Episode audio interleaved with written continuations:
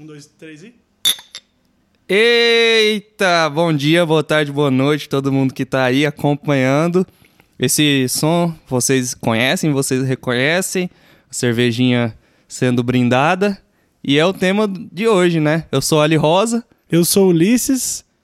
Bom dia, boa tarde, boa noite. Eu sou o Marcelo. E hoje a gente tá aí para falar então de coisa boa, vamos falar de cerveja. O quem não sabe, o Ulisses, meu maninho aí, é mestre cervejeiro, sabido, e hoje a gente tá com um super convidado aí o Marcelo, que também é mestre cervejeiro. E eu hoje eu tô aqui como um admirador, consumidor. E, e é isso aí. Então, vamos vamos vamos começar antes de antes de começar o episódio, vamos dar um recado aí É, pra... eu acho que eu tenho um recado muito importante aí pro, pro pessoal, inclusive que a gente tá falando aqui de uma bebida alcoólica, que quer queira ou que não, ela é uma droga, ou seja, causa alteração no seu sistema nervoso central aí, nem sei se é o central, mas causa alteração e você fica bêbado. e ele isso prejudica o, o formamento do, do seu cérebro, mata neurônio, e nem é formamento, é formação, né?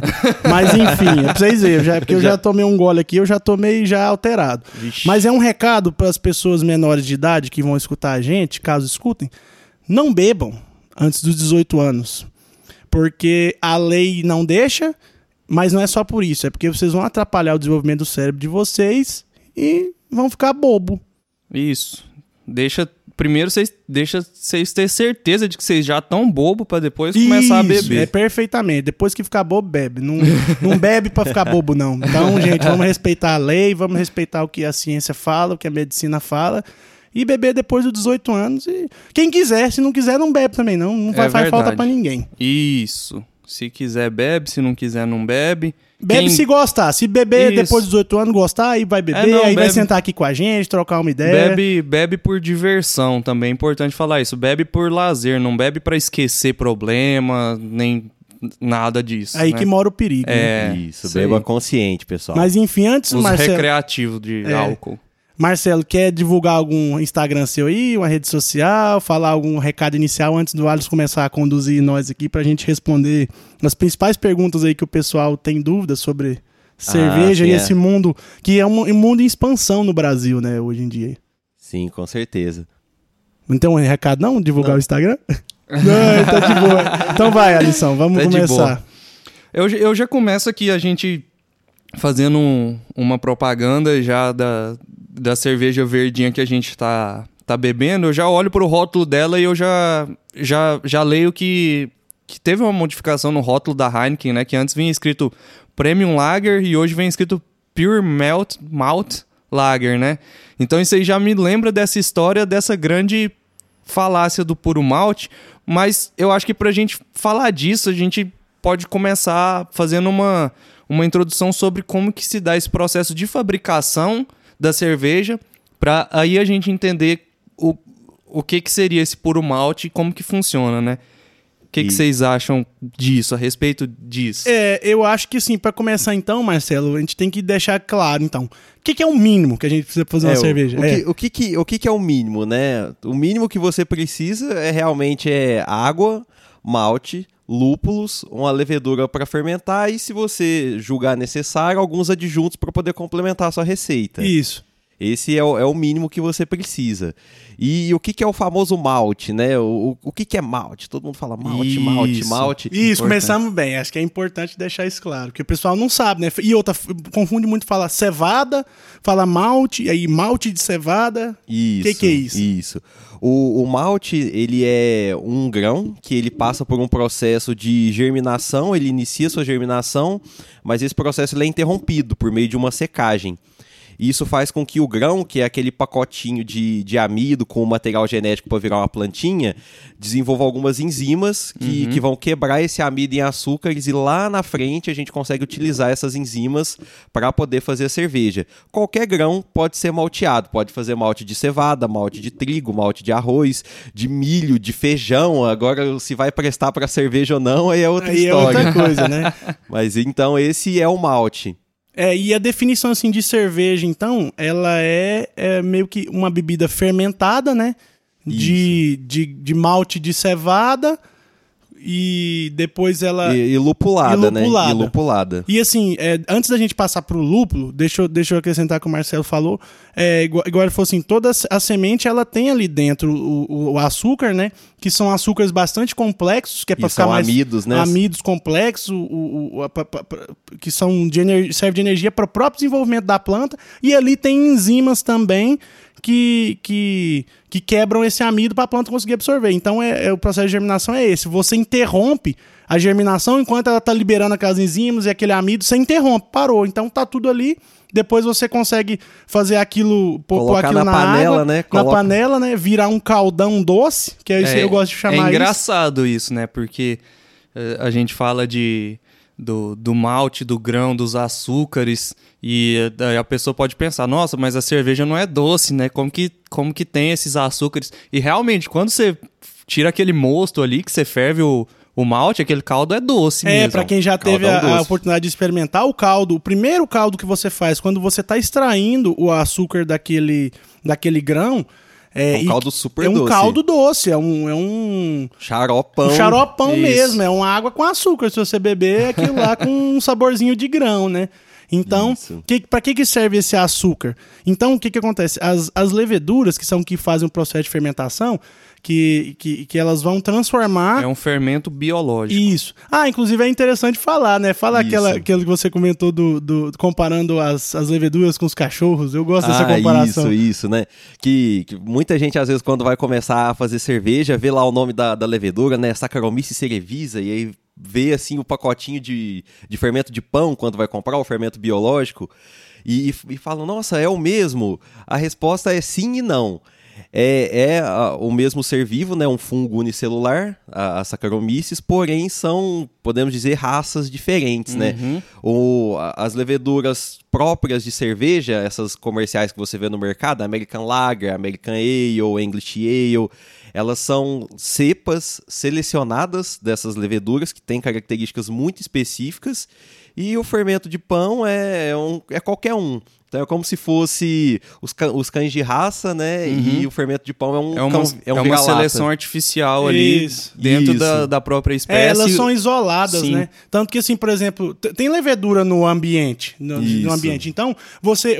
Isso, isso historicamente, durante uma fabricação lá, antigamente o cara não colocava levedura na cerveja. Ele deixava o Deixava tanque lá aberto. aberto. e fermentava. E aí o cara falou: opa, essa cerveja ficou com tal gosto.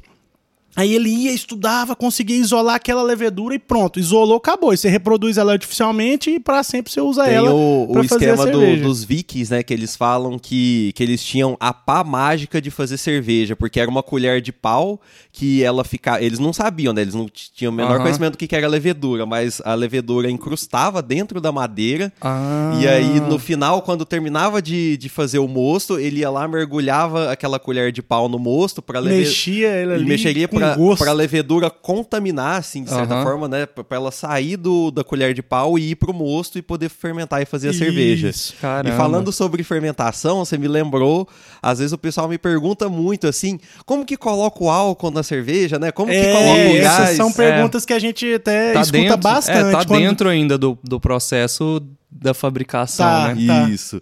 Que então já o Ulisses já até adiantou, né? A, o álcool ele não é colocado, né? Ele aparece por meio de uma fermentação natural que, que ocorre lá.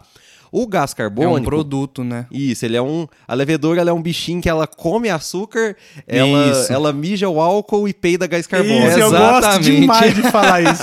Que é, é literalmente Muito isso, bom, cara. muito Ela bom, é come, isso, come são- açúcar, mija álcool e peida gás São carbônico. os Pessoal, produtos da isso aí. fermentação dela, né? É. Isso, exatamente. Aí, geralmente, você tem a fermentação sob pressão, né? Mas, é, falando, simplificando um pouco o processo, você fermenta num tanque que ele tem uma saída de ar para poder sair o excesso de gás carbônico.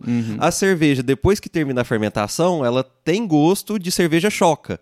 Porque tem gosto de cerveja, mas é uma cerveja sem gás. Aham. É, ah, como que coloca o gás? Aí tem duas opções, né? A gente pode falar de carbonatação forçada, que é você pegar um cilindro de CO2, injetar CO2 na, na cerveja, Isso. ou a carbonatação natural. Se a sua cerveja não for pasteurizada, você pode aproveitar a própria levedura que tem na cerveja, colocar na garrafa, coloca um pouquinho mais de açúcar, de alguma coisa para ela poder comer e tampa. Agora, como ela vai fermentar em um ambiente fechado, esse CO2 gerado se incorpora na cerveja. Ele não escapa, né? Não consegue escapar. Isso, aí ela fica, é, fica Porque- enclausurada ali dentro da garrafa e o CO2 ele, ele como é, que, é dissolvido na, Ele na é cerveja. Porque ali durante a, a- aquela fermentação, que ela fica é, vedada, se não tiver o escape do gás, aquilo ali vai pegar uma pressão absurda Sim. e vai explodir, E vai né? explodir, sim. Sim. Que a gente fala aí de, Isso. de muito gás que é feito, É né? é muito muito, gás. é bastante. É e aí bastante. depois que você engarrafa, aí você veda e aí ela só aquele restinho É de levedura É, ali. tanto que esse, esse Isso. método, geralmente, ele é, fei- ele, é, ele é utilizado por cervejeiro caseiro mesmo, de, o de tampar e, e, e Isso, refermentar a dentro. indústria não utiliza. Não utiliza esse. Eu acho que não utiliza É. mesmo, né? Até porque, porque até porque demora. Não demora vai esperar uma, uma, uma semana, semana 10 pra poder dias pra fazer- poder é. vender a cerveja, né? Mas enfim, ele esse esse processo ele, ele o caseiro tem que tomar muito cuidado com o tanto de açúcar que você vai adicionar depois, Uhum. porque se você pôr açúcar demais, as garrafas não foram projetadas para esse tanto de açúcar que você pôs, pode estourar uma garrafa, sabe? Ela tampada a Isso. garrafa estoura. Ou a, ou a tampa, né? Ou Aquele- a tampa ou a voa. tampa. Aquele famoso episódio de Breaking Bad, não sei quem já assistiu, que o, o. Hank faz cerveja, né? Nunca, nunca assisti. Não. É. Nossa, aí ele a acorda. referência. Ele é, É, ele ele tá- é ele- policial, é. né? Ele é do narco, narcos, né? Contra, contra as drogas. E ele tá passando por um momento de, Tensão. de tensão e aí a- e ele faz cerveja. Aí um dia à noite ele começa a ouvir um monte de barulho, como se fossem De tiros, estouro. alguma coisa, né? Estouro. Pá, pá, pá. E aí ele vai na garagem dele e é. A caixa de cerveja estourando. a- É. Todas as garrafas que tá estourando Isso, mas ali. o- enfim, a gente falou do processo de fermentação, falou do caldo doce, que, é- que levedura. Só que aí, e o lúpulo? Vamos Ah, voltar no lúpulo. É, vamos, e o vamos lúpulo? voltar o, o O último, né? A água, todo famoso. mundo sabe o que, que é água, né? É. Aí já falamos também da malte, levedura, da levedura, malte. agora faltou o lúpulo. O famoso lúpulo. famoso o que é o lúpulo? Eu, le- eu lúpulos- lembro. Lúpulos homono, homonos lúpulos. É, o lúpulo, ele é outro exemplo de, de, de, de comparação que dá pra fazer com o cachorro, né? Isso, sim, exatamente. Porque o lúpulo, ele também é uma planta, né, da família da- das trepadeiras. Ele é um parente, um primo distante ali da, da famosa Cannabis. cannabis. É, mesmo, não sabia. É. Ele é, ele é um primo distante ali da... da- Isso da- não, eu tenho um livro ali de cerveja que fala de guia de fabricação e no, no próprio é, no livro fala isso daí. Interessante. Sim, sim. Tan- tan- Tanto é que, por exemplo, a, o lúpulo, ele é, ele é uma trepadeira. Quando ele vai dar as flores dele, ele dá os buds. Que é aí que vem o nome de uma cerveja famosa também, que é concorrente dessa aqui, né? Da- dessa verdinha, a Budweiser. Budweiser. E tem, você sabia que tem a Budweiser original lá da República Tcheca, né? Tem mesmo. Eu acho que a Budweiser dos Estados Unidos chupiscou o nome da Budweiser Tcheca. Polêmica, temos que checar opa. os dados. É, estou- outra, é outra marca. É outra marca, são duas Só marcas diferentes com o mesmo nome. É. A Budweiser é meio que a cerveja famosa lá da, da República Tcheca. Inclusive, a gente tomou essa, dela lá. essa eu não sabia. É. Eu acho que a Budweiser dos Estados Unidos, ela chupiscou o o nome, nome. dela. é. Mas enfim, então o lúpulo ele é uma planta da, da família das trepadeiras e é o, é o mesmo caso da levedura, né? Você tem muitas, muitas, muitas variedades de lúpulo, cada uma vai dar características distintas de aroma e de sabor na sua cerveja. Você tem lúpulos mais terrosos, lúpulos com sabor de chá, com sabor de frutas, né? O pessoal aí que gosta das IPAs, provavelmente já gosta das cervejas muito lupuladas. Então aí vai escutar alguém falando, ah, frutas amarelas, frutas de caroço, não sei o quê. É, Por- frutas vermelhas. Vermelhas, frutas- Porque o lúpulo também ele foi selecionado por meio de seleção artificial para cada variedade de lúpulo ter uma característica distinta de aroma, de sabor e de amargor que ele vai conferir na cerveja. Isso. E assim, é importante a gente falar também da função do lúpulo, né? Hoje em dia, hoje em dia, em pleno ano 2021, o lúpulo ele é justamente para dar um amargor, um aroma, um sabor na cerveja. Isso. Mas de início, na proposta original da cerveja, o lúpulo nem sempre fez parte da cerveja. Se você for usar aquelas cervejas que diz que a cerveja é originária do Antigo Egito, né? Os primeiros registros que tem de cerveja, Isso. a de, de 3 mil anos antes de Cristo. Inclusive, tem uma curiosidade bastante bacana que fala que a gente vê muito em filme que as pirâmides do Egito foram construídas por escravos que apanhavam e, Aliens. e, e, construía, construía as pirâmides apanhando. Só que o pessoal, historiadores, falam que não era bem assim, não. Que todo mundo que trabalhou na construção das pirâmides eram trabalhadores assalariados que eram pagos com pão e cerveja. Caramba! Então a cerveja tem um papel muito, Muito importante, importante ali na no- história na da história da humanidade. e do Egito ali. entendeu? Caramba, essa curiosidade eu não sabia. É, então, e nessa Que época eu massa. acho que a cerveja não tinha lúpulo. Eles Isso. usavam, eu lembro que de ler que eles usavam. né? Isso, era o Grut, o Zimbro, né? O Isso. zimbro que acho que usa pra fazer gin também, né? Então Isso. o zimbro que era usado como conservante da cerveja. Isso. E essa é a função que o lúpulo assumiu depois quando o lúpulo entrou na, na cerveja. Isso, o lúpulo ele tem uma, uma certa característica que não deixa é, crescer certas bactérias, certos tipos de fungos na cerveja, então ninguém quer perder um, um lote de cerveja. Então a primeira função do lúpulo realmente era para conservar a cerveja. Conservar a cerveja. E Aí- aí, foi virando perfis de aroma e sabor da cerveja, né? E hoje em dia ele já tem uma outra, Outra função. outra função. E inclusive é importante é, é, falar também, por exemplo, que a gente. Curiosidade, né? É, é, é meio difícil, deixa, deixa eu abrir um banho aqui, é meio difícil a gente ficar num assunto só. Então a gente tem que ir, ir linkando. Mas a- Diversificando. é, diversificando. Mas a curiosidade que eu quero falar é do, da IPA, né? Que a Isso. IPA, ela, é, ela quer dizer India Pale Ale, que é a cerveja IPA é um, é um estilo de, De cerveja. Isso. Que é a cerveja é, pálida, né? Que é o pale. Ale, Ale. é o tipo de cerveja de levedura. A gente vai falar agora também das, das leveduras. E, e o Índia é porque o que acontece? Ela é uma cerveja bastante amarga, bastante lupulada. Porque ela era transportada, do- acho que da Inglaterra para a Índia, né? Isso, na, na época que tinham as, As, grandes as navegações. grandes navegações, as, a- os, os pontos de comércio. os pontos de tudo. comércio. Então, para transportar essa cerveja dentro de barris de madeira durante tanto tempo, ela precisava ser muito lupulada para não estragar.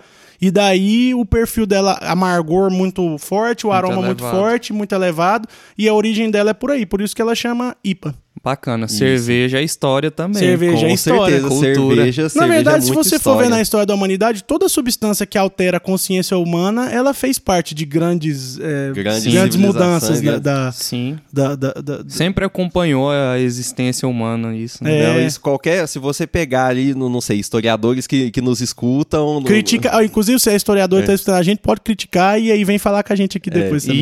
Isso. Isso. Vamos, a gente Eu quer tenho- aprender também. Eu tenho uma teoria que, que, que eu já reparei que todo povo é, que, que- que desenvolveu uma civilização, não existe um povo que desenvolveu uma civilização que não conseguiu inventar uma bebida alcoólica fermentada. O- os índios, os, aqui Verdade. na América do Sul, os vikings lá em cima, todo povo que desenvolveu civilização, que desenvolveu pelo menos o mínimo de agricultura, ou sei lá, ou, ou tinha Uhum. acesso a grãos, Tinha alguma bebida tinha alguma alcoólica bebida. fermentada. O- os índios aqui no Brasil tinham aquela a, a cauinha É, de, de inclusive, mandioca. é, Mandioca. a gente é, é, tem a cerveja da, da Colorado, né? A, a Cauim, que é em homenagem aos indígenas, ao povo indígena que Uma lager desenvolveu com mandioca. com né? mandioca, que era, Isso. que era o, o- outra fonte de açúcar, né? Que os, in- os indígenas tinham aqui no Brasil.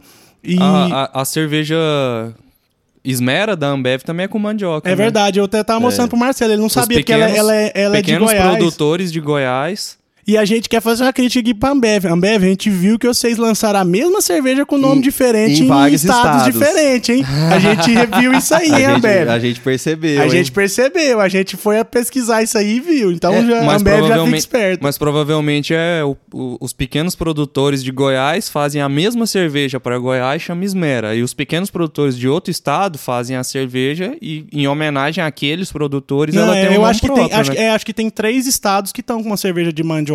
E assim, a gente. Faz lógico que eu tô sentido, falando assim. assim, mas a gente não sabe, né? Mas eu- a gente acredita sentido. que seja a mesma receita. É, é um- é- e é uma. Não deixa de ser uma iniciativa bacana, Bacana, também. eu Sim, não, com certeza, com certeza. Mas enfim, voltando ao processo de fabricação, acho que a gente deu um overview Isso, bacana, então, né? então assim, em suma, você pega a água, você coloca o, Esquenta o ela. malte, né, e esquenta, e aí você tira o mosto do malte, aí você joga na a levedura lá e deixa... É, antes faltou a fervura. Isso, faltou a fervura e a adição dos lúpulos. Isso. É porque Ah, de- é verdade. depois que Sim. você tira o caldo doce, você põe ele pra ferver, porque ali você tá fazendo uma esterilização, né? você tá matando isso. tudo que você não quer de É, bactéria é e fungo importante tá falar disso também, que, que a cerveja, o processo da fabricação da cerveja tem que ser super esterilizado, super Isso, com bem certeza. cuidado, porque Sim. é muito fácil de você contaminar, porque a levedura passa, é quanto tempo que fica lá fermentando, fechado? Depende muito da receita, mas a gente fala ali de 10 dias, 15 Isso, dias. e assim, a- o, 20 o dias. mosto do, do malte é muito rico em, em tudo que uma bactéria precisa Exato. Exatamente, ele é pra, rico em nutrientes pra e proliferar. Isso. Aí, o Alisson, ele tá inteirado no assunto também. É, né? tá, É. tá então, então tem que ser muito bem. É cirúrgico aquilo ali, né? Uhum. Tem que ser bem com É muito fácil você perder o lote inteiro da, É, da é- é o cerveja que, que, eu- você o tá pessoal fazendo. né? fala aí, assim, do processo. de- desde que eu aprendi a fazer cerveja, é verdade. No, no começo, mais. Você tem que ser neurótico com a sua sanitização da sua cerveja. Quanto mais neurótico você for, melhor. Melhor. É álcool Depois, com o tempo, lá. você vai sabendo o que, que você tem que tomar mais atenção e Aham. tal, mas no início, eu, eu, por exemplo, eu já fiz várias, várias levas de cerveja, eu, eu acho que eu já fiz, assim, mais de 20, 20 e poucas braçagens, e eu acho que eh, nunca tive um problema de contaminação, então, porque, é muito por parte que eu era muito neurótico Muito no neurótico, começo. sim, sim. muito neurótico, eu saía atacando é, é, ácido peracético, que é um, um- tipo um vinagre esterilizante, em tudo, álcool 70, e limpava aquilo tudo e deixava, Deixava impecável. um brinco. E não, Mas- tem pro... e não tem erro. Se você fizer isso, você não vai contaminar a sua cerveja. Sim, sim. Mas uma da- das etapas que visa garantir essa sanitização é a fervura. fervura. né? Fervura. E, e também tem a questão do lúpulo, né? Que o lúpulo ele só vai amargar a cerveja, por assim dizer, ele vai realmente dar um amargor em determinadas temperaturas Isso. mais quentes. Então Uhum. você adiciona o lúpulo também na fervura. É, é importante falar assim, a gente tá falando de fervura, no processo anterior à fervura, a hora que você está extraindo o açúcar, você não ferve. Você esquenta ele até uma temperatura aproximadamente varia entre, Entre 60 e 72 graus por ali, depende da Isso. receita, aí nós não vamos entrar muito nisso, É. mas depende muito da receita. Então você não ferve ela, você mantém nessa temperatura para você ir quebrando os seus açúcares. É. Mas basicamente, então, então é isso, né? Você vai ali, você tira o moço, você põe o lúpulo, você, você ferve, você deixa. Aí você tem que esfriar esse moço Isso. para poder colocar a Ah, sua tem levedura. o, o resfriamento também, né? Isso. A galera põe. passa em chiller, em né? chile, o gelo, Isso. mergulho em banho-maria, tem várias É, você estratégias. passa, é, o em gelo Isso. você passa uma serpentina, né, dentro do gelo, você passa ali por Aham. dentro para ele esfriar, porque aí você tem que estar na temperatura ideal. Cada levedura ela fermenta numa temperatura ideal. Isso, a gente, Isso. quando a gente for falar das leveduras aí na sequência, a gente a gente fala disso, do, do que, Isso. que é lager, ale, Isso. Aí você pega aquilo ali, veda, só põe um, um- uma válvula pra vazar Pra o escapar. isso, pra escapar o ar, né? Isso. É tipo um sifãozinho ali, né? Isso. Isso, um, um pescocinho de ganso. É, ele deixa o ar Isso. sair, Aí mas o não deixa vai- a bactéria entrar. Isso, aí só sai, não Isso. entra nada. Finalizada a fermentação, você pode, você vai decantar sua cerveja num processo de, res- de cold crash, né? O pessoal chama. Resfriamento, né? Você resfria ela bem fria para as leveduras adormecerem e decantarem pro Aham, fundo. Bacana. E depois você parte pro seu invase, né? E você pode envasar em barris, em garrafas. Aham. É, em lata ninguém invasa em casa porque o equipamento para colocar em lata é, é bem complexo, é assim, é a nível industrial mesmo, então em casa ninguém ninguém invasa. É, garrafa, você pega a garrafa, você só precisa de um. De um. De um arrolhador, uma ferramenta Isso. que põe a tampa na garrafa, só. Como, como que é o nome da ferramenta? Arrolhador. Arrolhador, É, o pessoal pergunta muito, fala, como é que você põe a tampinha? É, como é que põe a Pergunta tampa? muito, cara, eu fico impressionado. Fala, como é que põe a tampa? A tampinha, gente, ela vem meio, ah, pensa uma tampinha de cerveja, ela vem um pouquinho com as abas abertas, assim, ó, um pouquinho levantada. É onde fica aquele onduladinho assim no Isso, aí você dela. coloca ela em cima da garrafa e aí pensa uma cuia que, do tamanho da tampinha que ela vem por cima e pressiona e a tampinha fecha e morde as beiradinhas da garrafa Isso, e sua garrafa está vedada. É. É Exatamente. isso. E a tampinha ela tem em cima, assim, o pessoal já deve ter reparado, um, um vedaçãozinha de plástico que ela trava ali e acabou. E acabou. Ela estando bem tampada, só quando você abrir Então, mesmo. o importante é você você tem uma, um, um instrumento ali, uma ferramenta que ela aperta essa, Essa tampinha. essa beiradinha da tampinha e, e fecha ela É. em volta da garrafa. E assim, a a gente tem outros tipos também de fechar. Tem muita cerveja que usa rolha, né? Sim. Isso. Então tem, tem, tem vários tipos de fechar, mas vedou, acabou. Pode vedar e deixar tranquilo. Isso, e a gente falou um pouco de embalagem, o pessoal pergunta muito da diferença, né, da, da cerveja na garrafa e da cerveja na Hum, latinha. isso, isso é importante essa, também. Isso é demais. Essa, essa aqui que a gente tá tomando, por exemplo, aqui, ó, Heineken patrocina nós. Ah, quem patrocina nós. Isso a aí. garrafa verde, né? É, por que, que a garrafa da Aí- Heineken é verde? Aí É, tem, tem essa história que muita gente fala, muita gente fala que é lenda, né? Tipo, igual do. A gente aqui daqui da região do Triângulo Mineiro e de Goiás tem o, o Mineirinho, o Guaranazinho. O povo falava, não, que o Mineirinho bom é o da garrafinha verde, tem o da garrafinha marrom. É, na verdade era o da garrafa marrom que era o Cê- melhor. cê o lembra disso? Mas tem fundamento nisso. Então, Sim. então tem essa história, tem, tem muita, muita, muitos mitos ao redor, mas tem muita coisa que, que realmente é verdade, né? Isso, isso. Vocês aí que são mais sabidos aí. É, o- a questão é o seguinte, vamos começar falando o seguinte, antes da gente falar da garrafa verde da Heineken, tem muita gente que tem preconceito com cerveja de lata, né? Isso. Mas pessoal com preconceito com a cerveja de lata, saibam que a cerveja de lata ela conserva mais do que a Na garrafa. no que na garrafa. É, é- é a cerveja, assim, mais perto do que você compraria na se você tomasse direto, Direto ali do da fonte. barril, é. Isso. Porque veda totalmente da luz. Veda Ela- totalmente ela da mantém- luz, ela veda totalmente do, do ar fora. a Do vedação da, garra- da lata é melhor do que a da garrafa. Do né? jeito que ela sai ali no invase, é praticamente o jeito que você tá consumindo Isso. ela na sua casa depois de duas semanas. Lembrando ou que mais, o né? alumínio, o alumínio é um metal inerte, né? E assim, além disso, a latinha ainda tem É um revesti revestida. revestida por dentro. Aham. Isso, então o pessoal que tem preconceito com, com cerveja de latinha. Vamos não é- acabar com esse preconceito. Vamos acabar né? com esse preconceito. Mas sim, né? O, o lúpulo ele tem certas fraquezas. Uma das fraquezas dele é a luz, né? Os raios ultravioleta.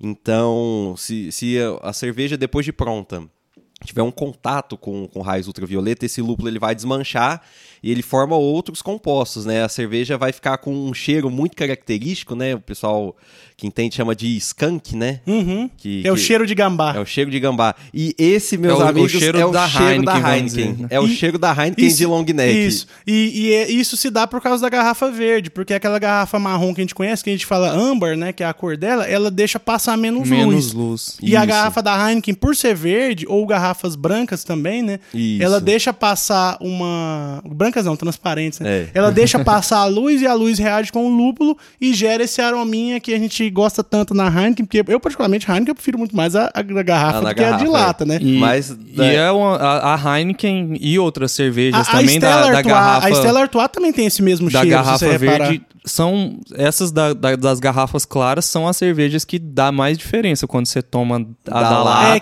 quem, e quem a da tiver, garrafa. quem né? tiver escutando pode fazer uma experiência que é bacana, eu já fiz. Sim. Você compra uma Heineken lata e duas Heineken garrafa verde. Aí uma você deixa ela no sol ali uns 20 minutos, pode deixar no sol É. mesmo. E aí, e aí depois você gela ela e compara as três. É, eu, eu, no caso, quando eu fiz, eu não deixei ela no sol, no sol mesmo, não, pra não esquentar. Mas eu, eu peguei a, a minha, a, a- de garrafa, eu deixei num lugar que tomava uma luz do, do sol indireta, né? Quer dizer, Eu deixei ela o dia todo num lugar que toma uma luz do sol indireta. Você vai perceber muita diferença. Ela no- sai um cheirão quando você abre ela. Sim, e esse, e esse aroma, assim, ele é considerado, de certa forma, um defeito em determinados Sim. estilos, né? A gente vai É. falar das escolas cervejeiras mais na frente também, né? Mas é, de certa forma, um defeito. Mas, é particularmente, acho que eu não conheço ninguém que acha ruim o, o cheiro de skunk da. Heineken. Isso, mas é, é o estilo, ele encaixa bem no estilo. É, en- então assim, só, só para deixar bem claro, a, a, a cerveja que sai para ser envasada, a de garrafa e a de lata é a mesma. É a mesma. É a mesma. Só que aí a de garrafa, por às vezes receber indiretamente essa luz, é- ela desenvolve esse, esse aroma Esse e aroma, que dá exato. a característica, porque é praticamente, vamos dizer assim, a marca registrada da Heineken, entre aspas, né? É esse aroma. Esse aroma. E assim, isso é importante, você falou também que se fala assim, ah, a cerveja sai a mesma. E aqui tem uma pergunta que o pessoal fala também Ah. bastante, o pessoal briga quando escuta, quando sabe a verdade absoluta, Sim. que é... Ah. O Marcelo vai falar pra gente, qual que é a diferença de cerveja e chopp? Rapaz, nenhuma. N- n- não existe diferença de cerveja e de chopp, né? Isso é, é coisa de brasileiro. No, no, assim, para falar que não tem, né? Ah, mas por que, que o chopp vende no, no barril e a cerveja no mercado, na garrafa e tal? O, o brasileiro convencionou-se que a cerveja ela é pasteurizada e vendida em lata e garrafa. E o chopp, ele é não pasteurizado e vai vender num barril para ser servido numa máquina de chopeira. Mas o- isso, assim, é, já, já é muito mentira, porque hoje em dia você tem cervejas não pasteurizadas vendidas em garrafa, você tem chopps pasteurizados, Pasteurizados. em barril, então não, não é tanta É, verdade a assim. questão da pasteurização é só pra ele é, durar mais, né, com aquele... aquele pra não estragar mais rápido. E a? Isso. pasteurização, ela interfere alguma coisa no sabor Não, da cerveja, nada. alguma coisa assim? Nada, nada. Não, não. O que, o que interfere pode ser questão do, do frescor, né? Porque, por exemplo, vamos, Sim. vamos pensar de, de uma cerveja que não foi pasteurizada, né? Que o pessoal gosta de chamar de chopp. É, ela tem que ser consumida numa velocidade muito maior do que uma cerveja que foi pasteurizada. Aham. Então, se, se ela não foi pasteurizada, é uma certeza de que ela tá mais nova, vamos dizer assim. Isso, Sim, isso é uma sim. garantia, porque ela vai perder muito rápido se não for consumida. Isso. Então, porque, ah, se não tem diferença do chopp e da cerveja, por que, que o chopp é muito mais gostoso? Aí causa disso, porque É a cremosidade, É. a temperatura, aí já são inúmeros, Inúmeros fatores. fatores. Tem é. a questão do serviço, da máquina que utiliza, né? Porque usa Aham. chopeira. Ah, às vezes a, a, a sua cerveja comprada ela fica semanas, meses no mercado Aham. até ser comprada por você que vai beber. É, e enquanto isso, lá no o, o barril de chopp, ele vai ficar numa temperatura controlada pela chopeira. Isso. É, vai injetar o CO2 na proporção exata. Então, assim, tem muitas variáveis do serviço da cerveja. Não, a gente fala serviço é o ato de servir a cerveja. Tem, tem muitas variáveis no serviço que influenciam na sua experiência de tomar a cerveja. E geralmente a gente toma chopp quando a gente tá numa confraternização, alguma é, coisa um assim, negócio né? mais Tem- especial. é, um, é um ritual também. É né? porque o Mesmo- chopp você tem que abrir o barril e, e praticamente tomar ele tudo. Você não pode guardar ele por mais de 3, 5 dias ali, né? Isso, tem que tomar numa talagada só. É, né? então é, o problema é esse. É, enfim, agora a gente falou disso tudo, né, Pra abordar o que você falou no início, né? Do puro malte. É isso, né? Porque a gente tem essa. vi- Virou um, um, um marketing muito grande em cima desse, desse assunto do puro malte, né? A ponto de a Heineken, que sempre foi uma cerveja puro malte, tradicionalíssima. Fazer questão fazer- de colocar isso de no rótulo. E eu acho que isso foi aqui no Brasil, né? Ou em outros lugares mudou o rótulo também? Cara, não, não acompanhei, mas eu imagino que isso tem muito a ver com, com o crescimento da, da cena cervejeira no, no Brasil, eu né? também acredito. Eu, não, eu tenho que checar esses dados aí, mas eu acredito Sim, que em tenha outros sido aqui. países a Heineken também mudou o rótulo, né? Não, eu não sei. É, não, mas essa. Então, essa, é isso que você tá perguntando. É, né? eu não, eu não sei, tem que checar, mas eu, eu acredito que faça sentido ela ter mudado só aqui no Só no Brasil. Brasil. Porque assim, na- es- esses conceitos que a gente discute hoje em dia aqui no Brasil, na Europa, isso já é sabido Já há é sabido há muitos muito e muitos, tempo. muitos Aham. anos, sabe? Mas então, o que que é esse, esse tal de puro malte que se diz tanto? O que, primeiro, o que que é? Depois a gente vai falar se, se, Se- é se é verdade, se faz sentido, se é é. só marketing. Mas o que que é o puro malte? Então, lá no início, né, o Ulisses tinha perguntado o que, que precisa para fazer cerveja, né? Eu comentei água, malte, lúpulo, uma levedura para fermentar e adjuntos para poder complementar a sua cerveja. A cerveja que ela é considerada puro malte, você tira essa parte dos adjuntos.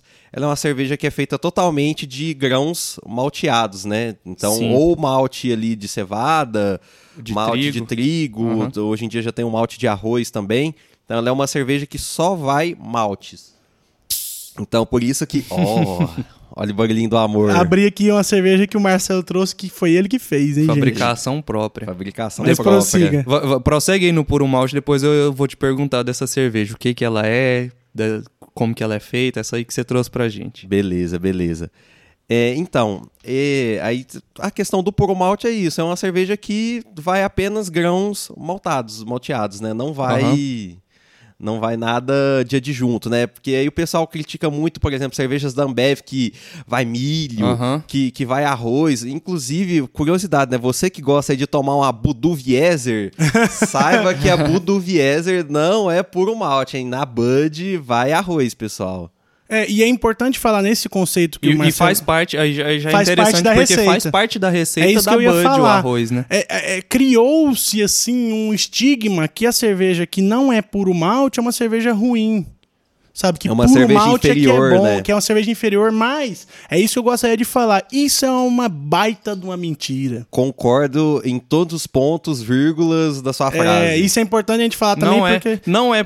Primeiro que não é porque é puro malte que é boa. E E, na- e também não é porque não é puro malte que é que ruim. é ruim, exato. Exato. Existem cervejas puro malte horríveis, não vou citar marcas dessa, dessas eu não vou citar, mas as que não são puro malte são muito boas, é muito fácil de citar e essas eu gosto de citar. Que é só você é, é, é, olhar, por exemplo, tem, tem cervejas com frutas, cerveja com, com, com outros adjuntos diferentes, tem com chips de carvão. Ixi, tem uma inúmera quantidade de adjuntos que você pode pôr na cerveja que você vai. é, é, é, ter perfis, aromas e sabores diferentes, a cerveja vai ser boa. Não quer dizer que ela vai ser ruim. E, e também pegaram, por exemplo, o pessoal crucificou muito o milho, o uso do milho Sim. da cerveja. Isso, com tem, certeza. tem alguns estilos da cerveja que faz parte o Que milho. é, que é totalmente aceito Ah, ah, o milho. sim, é a aí, nossa tipo assim, que a você gente pode gostar- Brazilian Lager, né? A Que Você pode Lager. gostar, você pode não gostar, mas faz parte da, da- da- do tipo da cerveja. É. Por exemplo, a Skol ali, por que, que hoje ela tem a- as duas? A Skol tradicional e a puro malte. Porque se tirar o milho da tradicional, não, não vai, Vai ter mais a muita característica gente. Da escola. E é, é o perfil dela. O que eu criticava muito, que hoje em dia já tá sendo bastante mudado, é a adição de conservante e antioxidante na cerveja. Isso. Isso eu sempre critiquei. Aí isso era pra mim um indicativo de que a cerveja não era tão boa. Sim, porque não sim. precisa. E, e realmente isso aí foi a- o marco que mudou igual. A Skol tirou. as- acho que a Ambev tirou das cervejas Hum. delas todas. Aí sim eu começo a, a mudar meu, meu, minha visão dessa cerveja. Que eu Aham. criticava muito por isso. Antioxidantes e, e, e- e- conservantes na cerveja eu não concordo. Isso. Então, não quer, é isso que a gente quer deixar claro, que não quer dizer que uma cerveja puro malte seja boa e não quer dizer que uma cerveja que não é puro malte seja ruim. Aí, Isso, então- e é, é uma questão realmente muito de marketing, né? Vocês comentaram aqui da, da Heineken, né? Da nossa, da Verdinha, que ela mudou o, o, o rótulo para ter Pure Malt Lager no rótulo. Teve uma cerveja da Ambev, que também passou por um procedimento parecido, que foi a Boêmia. A Boêmia. É uma, uma cerveja que sempre foi puro malte, mas quando redesenharam o rótulo da Boêmia, colocaram lá puro malte, grandão no, no rótulo. E tem um caso aí, o pessoal que, que conhece a gente de Uberlândia, tem um restaurante famoso, pode citar nomes, Ulisses? O quê? O, o Potiguar? É esse não, mas mesmo. o Potiguar tá no Brasil inteiro. É, Aquele chopp do Potiguar, ele tá sendo vendido no Brasil Tá, inteiro, lá em barato, e Goiânia- o pessoal tá consumindo Lá em bastante. Goiânia tá uma propaganda É, gigante. e ele, e ele é gostoso. É. Né, Que eu ia comentar que Ah. eu imaginei que seria só aqui em Uberlândia, então provavelmente é no Não, é Brasil no Brasil todo. inteiro. É, não É, sei se no Brasil todo, mas lá em, Go- lá em Goiás também tá. Eu já, eu já comprei ele algumas vezes e, e ele vinha assim no, no rótulo é, chopp puro malte. E, e ele vinha na receita, tem algumas, algumas marcas de cerveja que gostam de colocar os maltes que, que- Aham. que, é, usam, a né? propaganda dele, eu acho que são cinco maltes, Não. alguma coisa assim. Agora, é, é- é nesse ponto que eu quero chegar. É ne- exatamente nesse ponto, Alisson. É, era, tava lá, tinha dois maltes no rótulo. Aí a Ambev soltou uma cerveja famosa aí, que tem dois maltes Aham. também, né? Pode citar Duplo nome. Duplo malte, Eu só não quero falar mal citando o nome, falar bem, mas pra falar. Porque a eu gosto, a Brahma Duplo Malte é, muito gostoso. boa. A é. Ambev patrocina nós. Patrocina nós, Ambev. É, então, aí a Ambev soltou essa Brahma duplo malte, e aí eu lembro que passou um tempo, eu fui comprar de novo o chopp do Potiguar, e eles tinham redesenhado o rótulo. Eles mudaram a receita, eles colocaram só um sustinho de um terceiro malte para poder colocar enorme assim. Triplo, Triplo malte. malte. Aí, tipo assim, agora a quantidade de maltes na, na receita é indicativo de qualidade? Cara, nunca Não é, foi. nunca foi. É puro mas marketing. é marketing, né? É marketing, É então é marketing. que a gente, pra encerrar esse assunto aí do puro malte, a gente pode falar o que os os cervejeiros costumam falar, que é o puro marketing. Fal- E e, é isso. e falando nesse, nesse assunto do puro malte, eu- eu- só um, um adendo que me vem à memória aí, porque tem, tem o, o, o malte que, que, é o, que vem do grão, aí tem um, um malte, um, um mosto, né, um caldo, como, como que é? Não tem isso? O que Como? você fala? Assim, assim que você... O malte que você usa. Certo. Tem, tem um malte que, que vem um malte, aí tem um extrato de malte. Ah, sim. sim, sim. É, o extrato de malte é assim.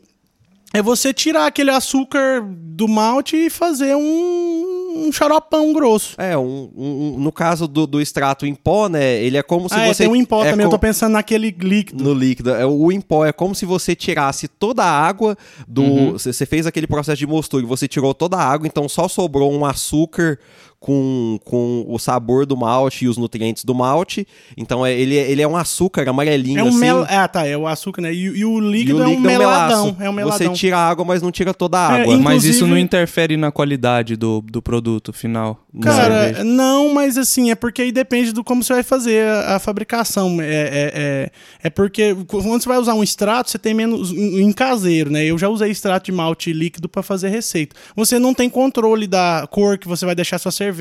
Isso, do- é mais. Fica mais cravada a É, questão da. É mais, é mais fixo. Então você não consegue ter muita margem pra você mexer ali dentro. Hum. Mas, e outra coisa também importante falar, que o milho, quando falar a Ambev usa milho, em sua grande parte, acho que a Ambev ela usa a raimaltose, né? Isso, que é um não milho. xaropão de milho. Não é um milho grão, não vai jogar um milho grão. É, lá. eles não pegam o milho de latinha, abrem uma latinha daquele milho quero, assim, e joga dentro da panela. Não. Nem usa o grão seco, não. É, é um xaropão grosso, um caldão, um meladão de milho e mistura lá na cerveja Isso, de que- boa. E ele já passou por todo um processo ali de gelatinização dos amidos e tal, Isso. pra poder realmente dar a melhor experiência de, de que é secar a cerveja, né? Que é poder conferir uma cerveja mais crispy, o pessoal fala, né? É. E o que, assim, uma dúvida que me vem em mente quando a gente fala disso é. O, o que que. é eu, eu trouxe esse assunto porque, assim, o que que separa a cerveja que é comercial, para cerveja que é uma cerveja, entre aspas, vamos dizer assim, especial, né? Que, que às vezes é uma cerveja já industrial, mas eles, eles têm essa classificação, cerveja especial, e tem a cerveja feita em casa, mais caseirona. Isso, né? isso. O pessoal pergunta muito, né? Cerveja artesanal, Artesanal. cerveja especial, cerveja de, de massa, né? Cerveja de mercado. Isso.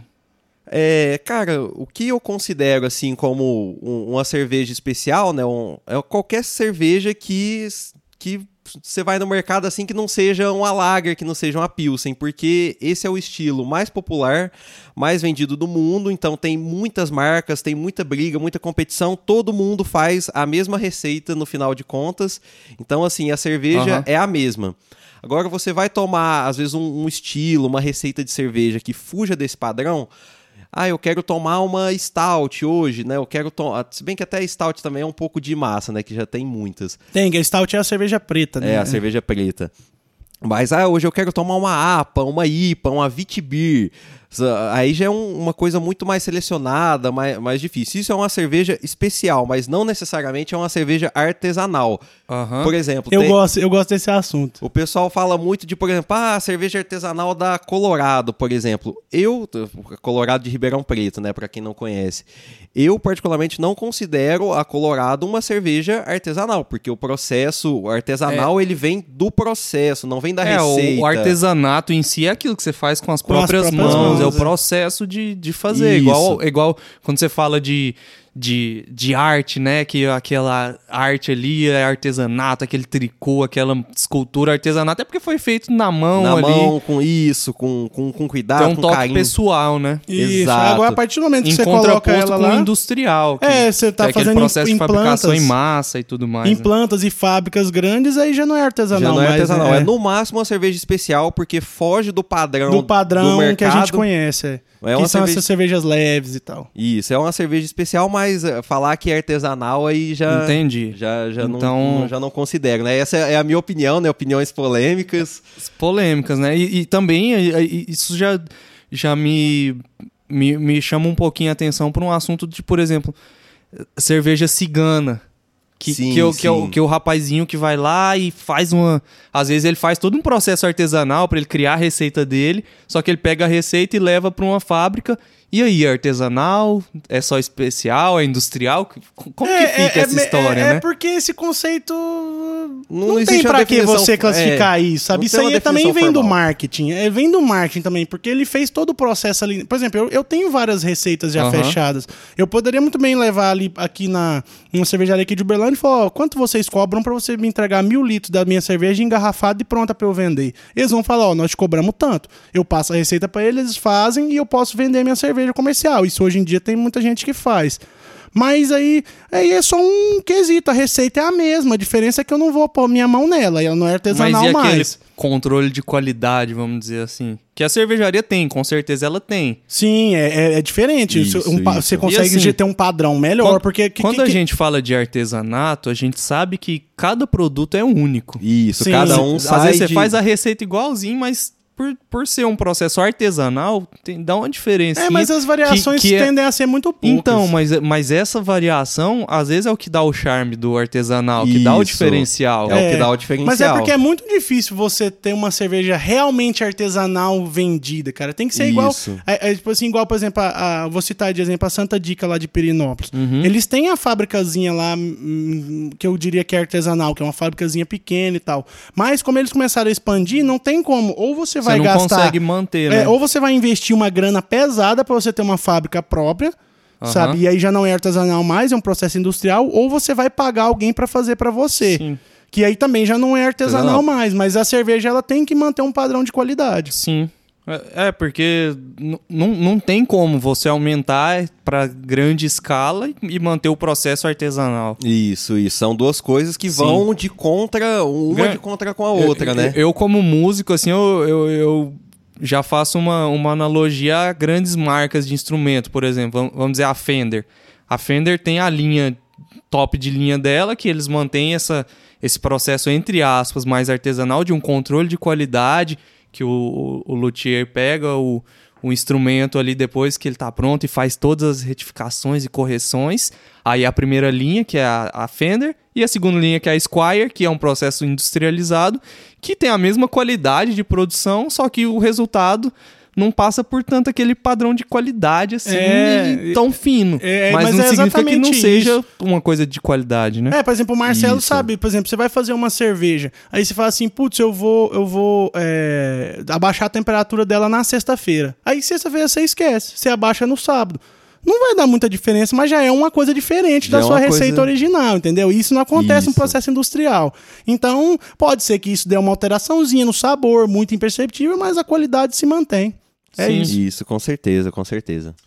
E o, eu queria falar também, puxar o gancho pra gente tentar ser breve para explicar das leveduras, né? Ah, sim, sim. As leveduras, é importante o pessoal saber, porque o pessoal compra cerveja e vê lá, Pale Ale, o Ale, uhum. A-L-E. Ale, né? Ale, é. O Velager, né? O Velager. Ou o pessoal, talvez o pessoal que já beba cerveja compra Lambique. Lambique, né? A Lambique. O que, que é exatamente isso? São, são, é, são as leveduras? Posso, posso é... ir, direto ao ponto, Pode. né? Pode. A gente comentou mais cedo, né, da, da Saccharomyces cerevisiae, mas ela não é a única, né? A gente tem a Saccharomyces cerevisiae e a Pastroianus. Isso é a levedura, né? Essa é, é a espécie da, da levedura, a espécie do fungo. O que acontece? Lá no passado, quando se fazia cerveja, é, é, o pessoal não, não, sabia o que era nem levedura direito, né? Mas a levedura que eles usavam era a cerevisiae, que é uma levedura, o pessoal chama de alta fermentação. Ela fermenta em cima do, hum, do tanque ela decanta para baixo. Isso é importante falar, né? Porque isso para mim foi um erro de tradução, né? Pra língua portuguesa. Isso. Que... Porque, tipo assim, é, é, é, é você fala é alta fermentação, né? É porque é top, top fermentation. É, só que, só é que assim, topo, é porque é, é no cima. topo. É que é em cima, a fala, fermentação ocorre em cima. alta fermentação, Parece que ela fermenta leigo, muito, né? É, eu como leigo, me, a impressão que eu fico é tipo assim, ah, então ela fermenta mais, né? Não, e a não outra é, isso. é baixa fermentação. Você pensa, nossa, é pouco fermentada? Não. Não, é porque ela fermenta, a levedura lugar se, que ela situa tá... embaixo do tanque. Isso, é. ela fermenta embaixo do tanque. Mas enfim, então quando o pessoal fazia cerveja no passado, era só com levedura a, a, a Saccharomyces cerevisiae. Eles não sabiam o que era, mas na verdade não era nem a levedura isolada, né? Era um blend ali de, de leveduras.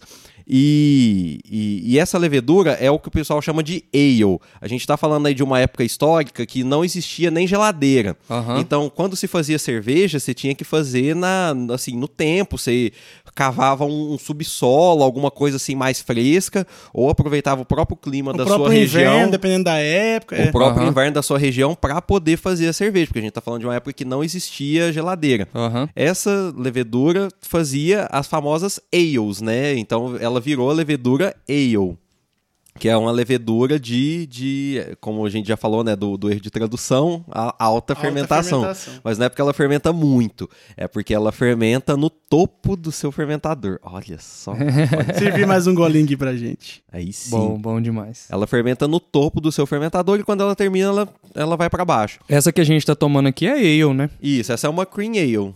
Né, uma lembra bem assim as cervejas comerciais, mas tem uma, uma é, é importante falar também que geralmente, né, essa leveduras, as leveduras ale, elas conferem é, mais aroma e sabor à cerveja, aromas Isso. frutados. Então, quando você toma uma cerveja com aroma frutado, é um sabor diferente, você sente um sabor de frutas, você fala, hum, mas que cerveja tem o quê? Muito provavelmente ela não tem nada. É um perfil de sabor da cerveja. Da de, levedura. Da levedura. E do lúpulo. Isso. E isso é. E muito provavelmente ela é uma levedura ale. Uhum. Sim, sim. Aí sobre a levedura lager, com o passar dos anos, né, a ciência evoluiu, descobriu-se microscópio, pasteurização, tananã, e conseguiu-se isolar uma levedura de cerveja que era diferente, né? Ela era uhum. diferente. E essa levedura o pessoal foi testando ela e percebeu que ela dava um, um perfil muito mais neutro, muito mais limpo para a cerveja. É, é, uma levedura que ela decantava muito mais. Que quando a gente fala de levedura ale, principalmente ali na, nesse tempo antigo, a cerveja era uma cerveja que, que ela tinha um gosto bem carregado desses aromas frutados da levedura ale. Era uma cerveja turva, era uma cerveja assim suja, né, por assim dizer, uhum. porque a levedura não decantava. E aí descobriram uma pérola, uma pecinha de levedura que é foi depois ser chamado de levedura lager. Lager. Que é uma levedura que ela é de baixa fermentação, não porque ela fermenta pouco, mas porque ela fermenta no fundo do seu fermentador.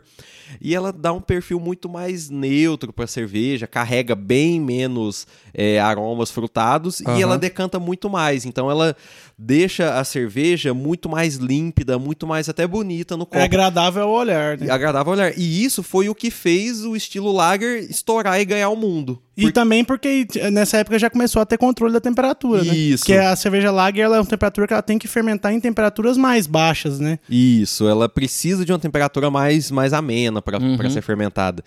Então aí a gente já tá falando de, de uma época que já existia controle de temperatura também. pessoal Exige um consegui- controle, assim. Isso, maior. é é uma levedura um pouco mais chatinha de, de você trabalhar, ela realmente foge do, do, do perfil um pouco com mais facilidade, mas sem entrar muito em detalhe técnico, É, né? Aham. isso, então, pessoal, saiba que para você fazer uma Skol é mais difícil do que fazer, às vezes, uma IPA. Sim, isso. Porque eu, co- eu assim, caseiramente falando. Então, o cervejeiro caseiro, geralmente, ele não gosta muito de lager, porque assim, pra que, que você vai fazer uma cerveja que você compra em qualquer lugar? Um e que dá um ponto, trabalhão pra e que fazer. dá um trabalhão É, é pra fazer um controle de temperatura absurdo em cima que você não pode errar, porque você quer que ela seja uma cerveja neutra, sem muito perfil de Isso, eu sabor ia falar mesmo, justamente isso. Essa palavra que você tinha usado de falar que ela é mais neutra, diz muito, né? Isso. Porque a- a- a- as, quem, quem toma vários tipos de cerveja sabe, você tem aquelas cervejas frutadas, você tem aquelas cervejas com, um amargor mais alto, um sabor do, Do do malte, malte, às vezes mais um café. acentuado. Isso, Isso, às vezes a- a- o malte torrado, que dá uma característica diferente.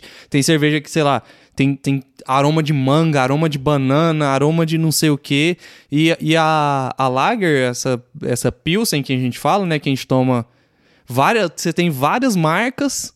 E é, É a todas mesma são cerveja. semelhantes, né? Tudo é parecido. É, por isso que você fazer o- aquele jogo é, de, de, de saber qual cerveja que é qual, de, de Skol, Brahma, Antártica, cervejas comerciais, eu duvido que as pessoas sabem mesmo. Elas, elas Acerta chutam. na sorte. Acerta na sorte. Não Ó, sabe, não. É muito igual. Um, um adendo, porque eu já, já joguei muito isso na- lá com, com os meus amigos. ó, Vocês vocês que estão escutando aí, pessoal, vocês lembram do, do, do, do blind game de beer que a gente fazia, né? Teste cego, né? Era realmente um teste cego. É, Servia a cerveja assim, chegava só o copo e a gente brincava de tentar. Comprava 10, 12 marcas diferentes de não cerveja. acerta, não. Acertava, quem acertava, acho que acertava na sorte. É na sorte. Tipo assim, a Heineken, se tiver a Se Heineken cê- no meio de uma é. escola de uma Antártica, você acerta. Agora, se você pegar essas normais, não Não, acerta, eu, não. eu tenho certeza que se, se você pegar uma Heineken de lata e uma outra cerveja aí mais barata que tá na garrafinha verde, o cara vai tomar e vai falar E que vai a falar verde é a que- que a Heineken. É Exato.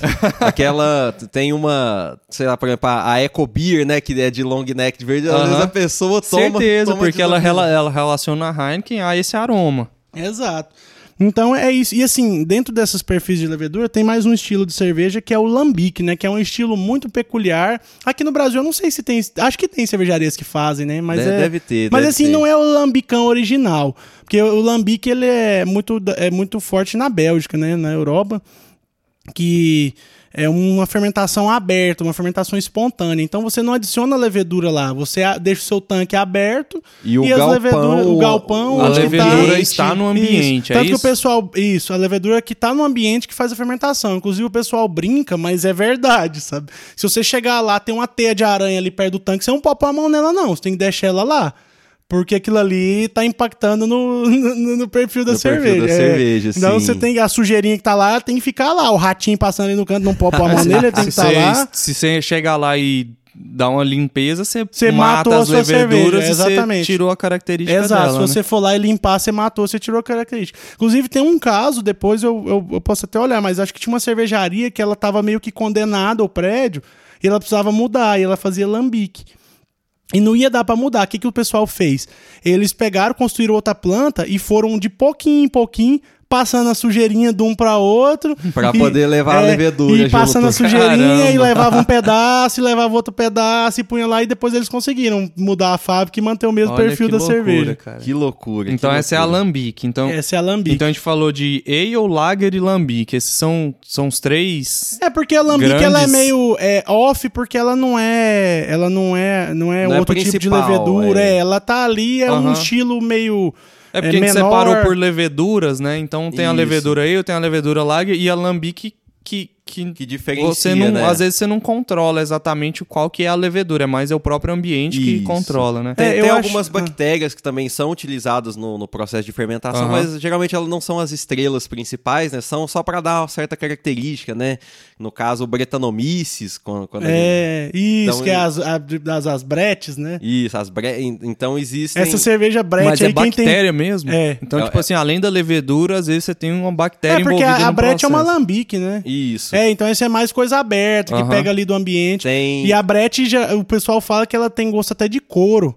Hum, Sente gosto de, de, de, de- Aquele gosto de couro de, de, de pelo de cavalo.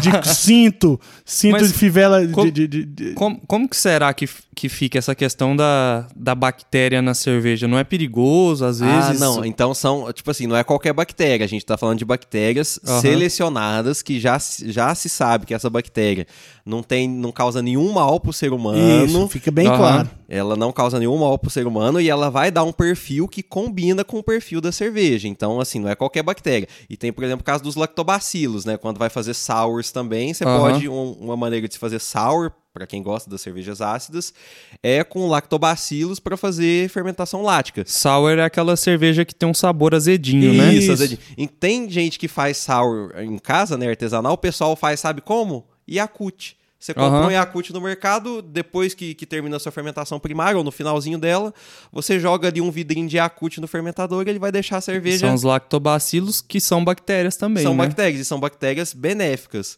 Porque você, é, só puxando então, você falou de bactérias, eu lembrei, eu pensei, será que tem perigo? Será que acontece alguma coisa? Eu lembrei daquele caso da, da cervejaria. Qual, qual foi aquela né? cervejaria Da que teve aquele Baker. acidente? Isso. Assim, acidente não se sabe muito bem. Eu não vi quais foram as conclusões do processo. Nem sei, capaz que ainda tá correndo a investigação, porque eu não vi Isso, conclusão. Mas é, é um assunto bastante bacana a gente É a, é, abordar. a, é a Belo Horizontina, não é? Que, Isso, era a que- Belo que Horizontina, que, era da Baker, né? Da, É. da cervejaria Baker. O pessoal sempre me pergunta, eu falo, nossa, eu faço. cerve-" Tipo assim, chego num, num churrasco, numa confraternização de família. Chegava, né? Que já faz um tempo que a gente não frequenta esses ambientes, né? É. Mas aí o pessoal, nossa, você faz cerveja, ô, mas não tem perigo. Não, você viu a cerveja lá que tá matando o povo, não pois sei é. o quê, né? E, e, cara, tudo assim é, é muito bem controlado, muito bem isolado. Vamos assim, pr- primeiro um pouco de fato, um pouco de história, né? Eu acho que todo mundo aqui já, já conheceu o caso Baker, né? Todo mundo que escuta a gente. Mas pra quem não Isso é conheceu, importante. O que, que, que que aconteceu lá, assim? é, o que, que aconteceu? O pessoal tava comprando uma cerveja, a Belo Horizontina, e tava indo parar no hospital e morria.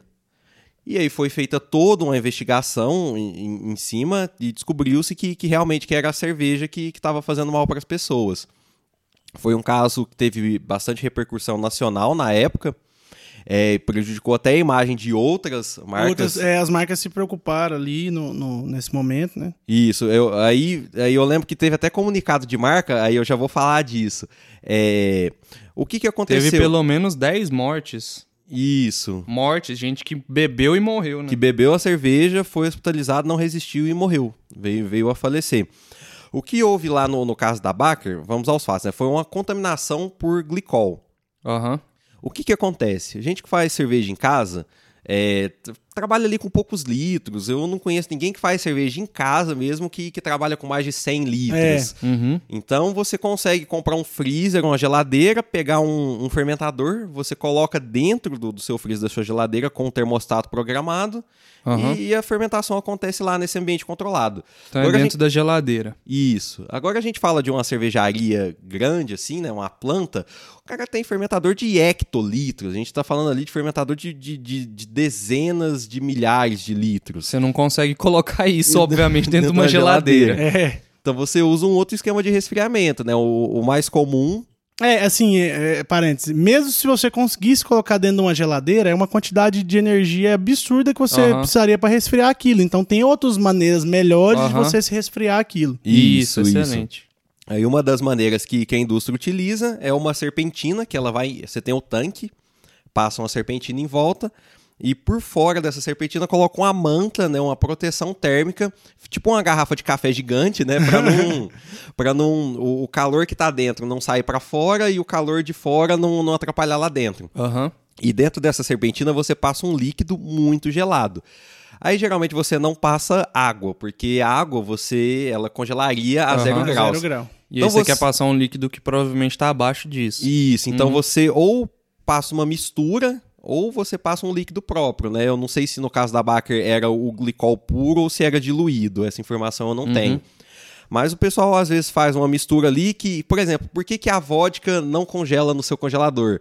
Porque a, a vodka tem tanto ál- é, álcool, né, etanol, que ele não deixa a vodka congelar. E é, é o mesmo princípio da cervejaria. Aham. Coloca-se ali um, um glicol, um etanol, alguma coisa na água para que ela não congele. Eles resfriam essa água muito abaixo da temperatura de congelamento do que se fosse só água e passa na, na serpentina. Circulando ali, é. Circulando, circulando. É assim que, que se faz o resfriamento. O que ocorreu na Baker foi que tinha microfuros no, nessa serpentina. eh, Assim, de- deixando bem claro, a serpentina é totalmente isolada do, do tanque. Ela não, ela não, não encosta, ela nem encosta na cerveja. Me- mesmo se ela tiver furada, não passa para o Isso, tanque. pi- pingaria, teria que pingar pra fora, né? E o que Aham. houve foi que tinha furos que a serpentina ela conseguia ter acesso dentro do tanque. Então, o líquido que corria dentro da serpentina Uhum. vazava pra dentro do tanque. E isso foi o que causou a contaminação por glicol na, na cerveja. O glicol é extremamente tóxico para o ser humano. E, e, e faz teve toda essa tragédia né, Aham. que, que infelizmente aconteceu. É, então, e assim, a- analisando o caso, é, é- é a minha conclusão agora, eu não sou investigador, mas eu sou da linha de, de raciocínio que isso foi causado por um, foi um ser humano que foi lá e causou esse... Qual, qual que é a chance, vamos, vamos dizer assim? Porque pelo que você falou, seriam duas barreiras, né? Você tá Isso. dentro da serpentina e da serpentina, Pra, pro onde tanque. ela tá, ainda tem que passar pro tanque, né? Isso. É como se fosse tinha que ocorrer dois erros graves para Isso. isso para esse desastre acontecer, vamos dizer assim.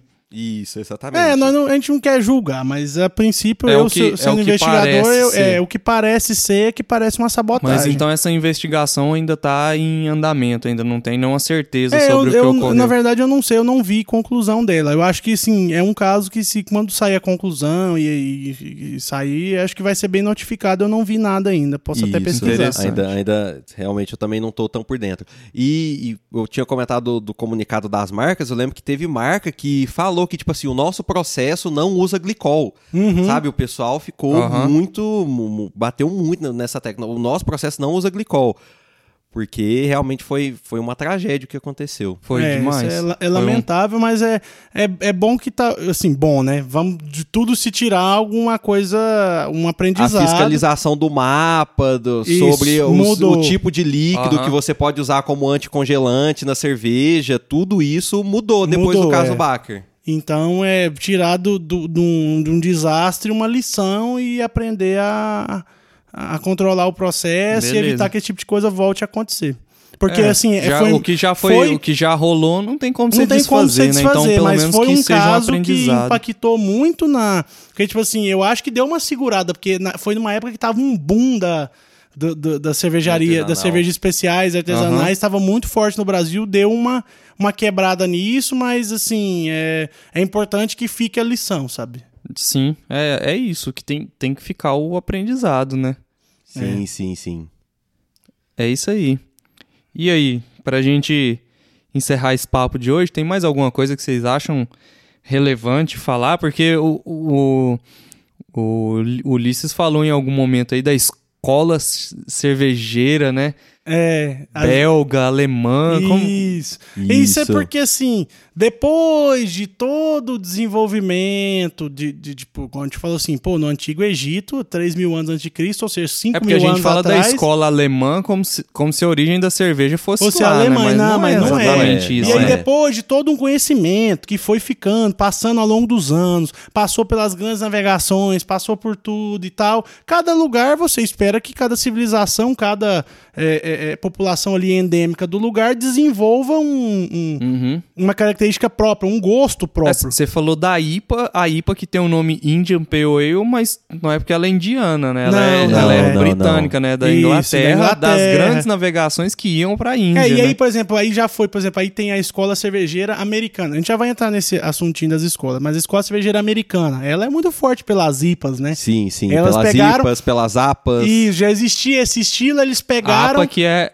igual IPA é India Pale Ale, a APA é American American Pale. Ale. Então eles criaram esses estilos, então cada lugar tem a sua escola. Aqui no Brasil a gente pode dizer que a escola brasileira ela desenvolve essas cervejas, a, a que a gente chama de Brazilian Lager, que é a escola É. Brahma Antártica, que são as cervejas Já tá, o pessoal da cena cervejeira já tá, já tá usando muito esse nome. Já existe o Brazilian Hum. Tem Lager. um e- estilo, um estilo tipo e Brasília lager que, que é assim que é brasileiro mesmo, que é só a Catarina Catarina Sour, Sour. que é uma cerveja ácida, né, dessas que ele falou que Com tem lactobacilos com frutas tropicais brasileiras do Brasil. brasileiras. Então, é, você adiciona Bacana. as frutas, não, não, nem sempre só frutas brasileiras, né, mas assim, frutas que remetem a é, é porque na verdade, se for entrar nesse conceito de fruta, tem muita fruta que a gente acha que é brasileira, mas não é, Brasileira, né? é, é, sim, Mas assim, sim. é usar frutas comuns aqui no Brasil hoje em dia, vamos Aham. dizer assim. Isso, você põe na isso. cerveja e vai. Agora, vamos, por exemplo, jabuticaba, eu acho que eu sei que ela é brasileira, né? Então, tem um essa é sour boa, com né? jabuticaba, sabe? Você coloca a fruta, ela é uma cerveja ácida com sabor de fruta e é um estilo brasileiro. A gente pode dizer que é um, o Olha primeiro estilo da, tradicional da escola brasileira. Isso. então, cada, cada Essa eu ainda lugar... não tomei não, mas eu adoro jabuticaba. Não, nós vamos achar pra você experimentar. Mas assim, cada lugar desenvolve um, um perfil de aroma e sabor próprio que, que agrada mais a população e vai desenvolvendo. Aí vamos, por exemplo, é, as grandes escolas cervejeiras que a gente pode citar no mundo. Eu consigo citar a escola alemã, A inglesa, a inglesa, a belga, e, a americana. americana. E assim, por exemplo, aí tem a escola tcheca também, porque a República Tcheca é muito, Muito forte. com forte. Mas a, a, a escola tcheca e a alemã são meio que uma coisa só, sabe? É, são. ah, Tem algumas literaturas, inclusive, consideram a escola tcheca dentro da escola A alemã. escola alemã, é. E- Então, E, me, me, me traz uma, uma lembrança, assim, na cabeça de que esse, a gente falou do debate do puro malte, né? Que aí a- as pessoas evocam assim, não, porque Uh, tem a, a lei, lei da, da pureza, pureza. alemã Chegou, da então cerveja. eu sabia que ia chegar esse momento da gente falar sobre a lei da pureza alemã. O que que é Heidegger essa de lei da pureza? O que, que ela 1516, significa? promulgada pelo Guilherme Guilher- IV da Baviera. Guilherme IV da Baviera, que foi lá e papa a lei. Então, essa lei dizia que a cerveja, que só poderia ser cerveja se tivesse água, malte e lúpulo. E a levedura, E, né, que na e época um não era tão detalhe que colocado. no início era só o malte de cevada. Malte de cevada. Então, por que que essa lei foi soltada a princípio, assim, já pra gente já soltar, já completando aquele assunto do puro malte, mas pra gente já acabar com esse, essa lei que o pessoal invoca tanto aqui no Brasil pra falar de que a cerveja é boa. Era porque nessa época de 1500 teve uma escassez muito grande de trigo ali na região. E o pessoal usava muito trigo para fazer cerveja na Alemanha também. Então, Sim, sim. só que naquele momento que estava com escassez, o, todo o trigo ele teria que ser usado para fazer pão, para alimentar a população. Então, eles Aham. para falar que a cerveja só era cerveja, eh, se tivesse malte de cevada, eles falam, ó, não pode ter mais malte de trigo na cerveja. Então, todo o trigo Então a essa lei do da momento... pureza, ela dizia que nem o malte de trigo Nem não o malte A de cerveja. trigo, princípio, a a princípio. princípio era só o malte de cevada. Só o malte de Teve um cevada. adendo, um anexo. É, aí depois que, tipo assim, resolveu-se o problema da falta de trigo, o povo já tava tudo buchinho cheio, comendo Aham. pão bacana, sobrou trigo. Aí teve um adendo que aí tirou o malte de cevada, aí Porque, virou malte. porque Aí virou quando a malte. gente fala de escola alemã, na minha cabeça vem cerveja de malte de cevada e cerveja de trigo. São Isso. essas É, duas essa- que, exatamente, são a base, são a da, base da cerveja. da mas aí você vai, tem né? Bock, tem... Isso, Tem, tem. alguns outros estilos menores, mas assim, a, Ale- a Alemanha, a escola cervejeira alemã, ela preza por cervejas com água, malte de cevada, malte de trigo e, a lu- levedura, a e um levedura, lúpulo, lúpulo. Um lúpulo geralmente com um perfil mais... é, São, o pessoal chama os lúpulos nobres. A Alemanha são perf- o lúpulos com aroma de chá, é, alguma coisa um negócio assim. mais neutro, Mas o não lúpulo não é o frutado. protagonista, assim, Não, vamos não dizer. é o protagonista. O protagonista é o malte mesmo e o sabor do malte e, e uma cerveja mais limpa, mais é mais leve e que ela é tomada numa temperatura. Isso a gente pode falar também. É, a escola, aqui no Brasil a gente toma uma cerveja estupidamente gelada, mas lá na, na Europa não faz muito sentido, até pelo clima frio. E se você resfriar muito a cerveja, você mata um pouco o perfil de aroma dela. Então, como a maioria das cervejas que a gente consome aqui no Brasil são de perfis mais limpos, você pode matar suas papilas gustativas, pode tuchar uma cerveja fria nela. não que faz, não, não faz, vai fazer tanta assim, diferença. tanta É. diferença. Então, Então, que é, é bom estar gelada porque você se refresca. Isso, por causa do Isso. calor do país. Lá, como é um país assim que a maioria do tempo é mais frio, então eles não fazem muita questão de tomar cerveja muito gelada. Então é uma cerveja mais saborosa de lá, mas uma cerveja mais limpa. Quem que já, quem nunca bebeu uma cerveja natural? Tava muito afim de Isso. tomar uma cervejinha, tava É, no armário pessoal- ali. eu- eu- Fala, ah, você toma esse- cerveja quente. É, vocês tomam cerveja quente, gente. Fala, não, vocês que tomam cerveja muito gelada. Eu não tomo cerveja quente.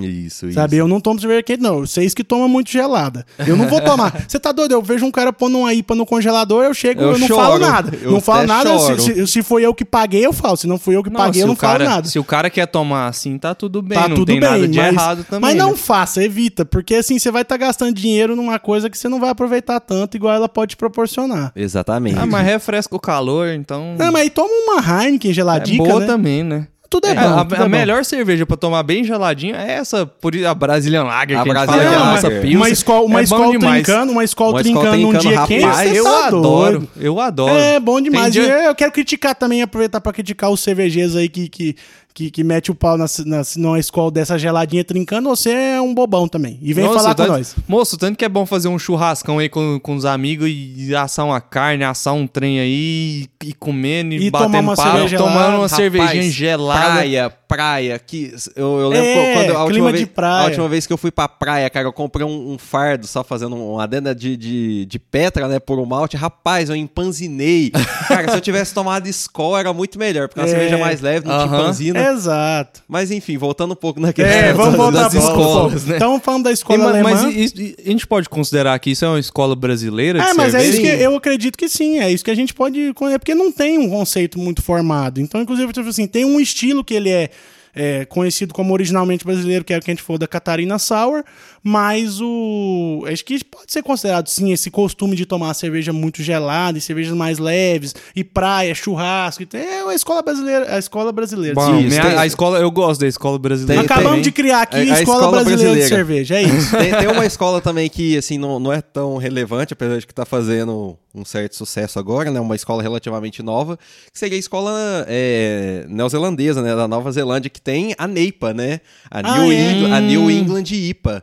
Né, que isso ela é tradicional de lúpulos neozelandeses, que os lúpulos lá são lúpulos muito diferentes, assim. Então os- a New England vem da Nova Zelândia. Isso. Não, na, na verdade, a origem da New England é nos Estados Unidos mesmo. É nos né? Estados Unidos? Mas é porque eles usam esses lúpulos. Na, na- O lúpulo que o vem lúpulo da que vem da Nova, Nova Zelândia. Zelândia. é. Isso. A New England IPA, ela, aí vamos falar da escola, a escola americana, ela é meio que rachada, né? Na, tem, porque lá é ma- geralmente cervejas mais lupuladas, com uma coloração mais escura, um perfil de aroma mais frutado. Lúpulos americanos também são cítricos.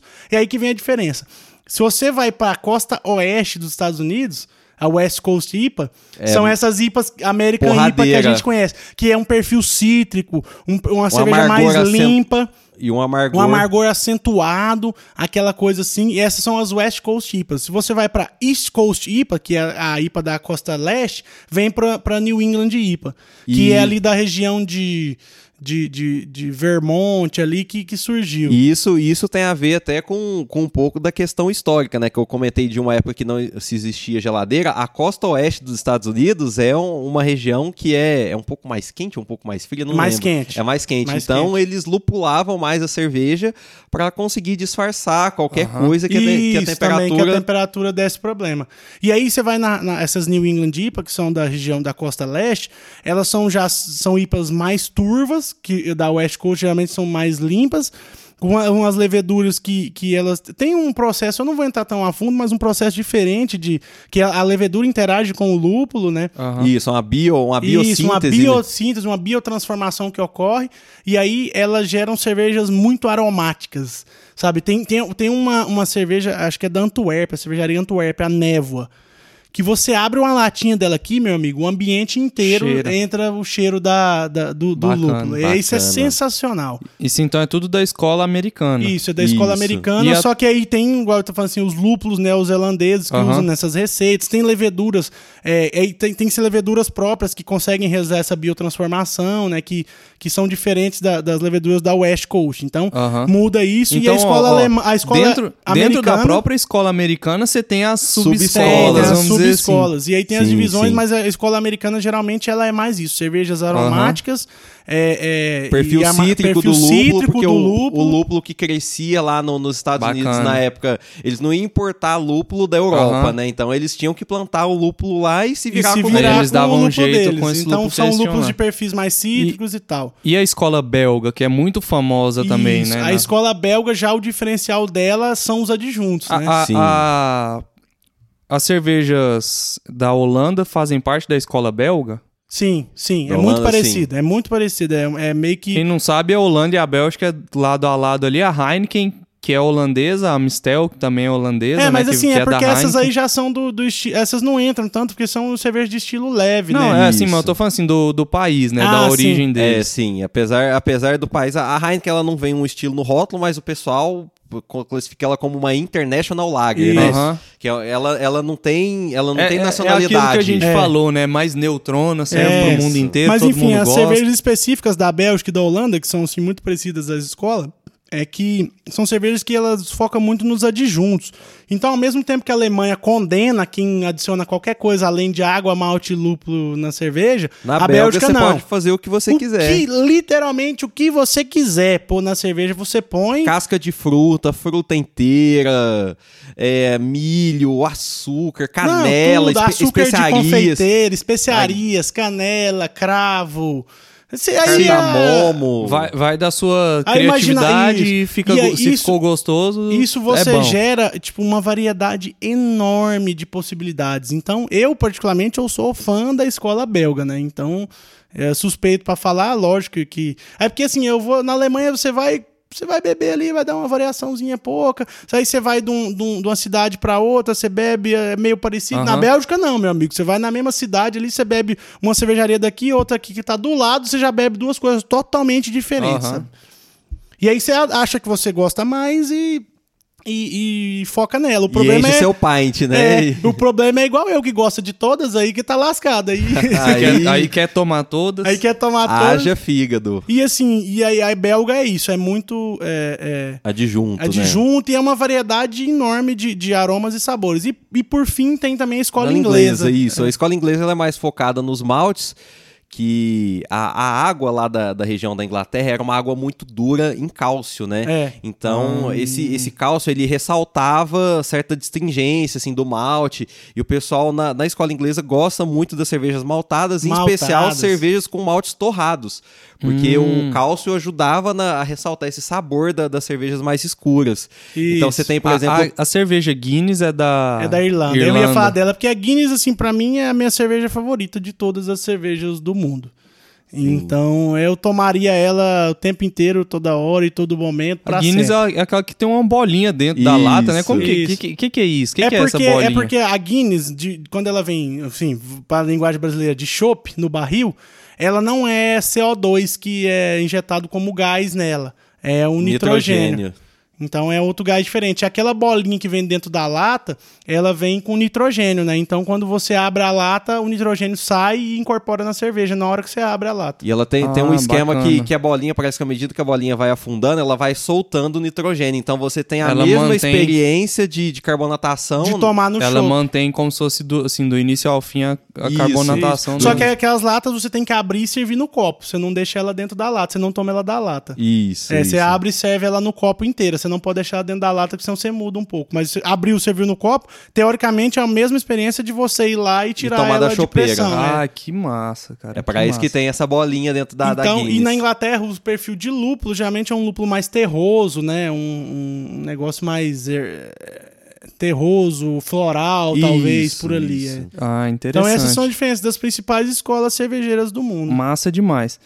Então, agora, pra gente colocar um ponto final no, no nosso assunto, chegar ao, ao fim e encerrar, O que, o que que a pessoa tem que olhar aí no rótulo na hora que ela tá comprando uma cerveja? O que que vai diferenciar? O que que é IBU? O que que é IBV? O que que são, que são esses, esses termos que, que, que tem, às vezes, assim, nas cervejas, principalmente cervejas especiais, É. vem com, com isso no rótulo. Vamos o que, o que que fazer o cara um- tem que olhar na hora que ele... Sei lá, alguém...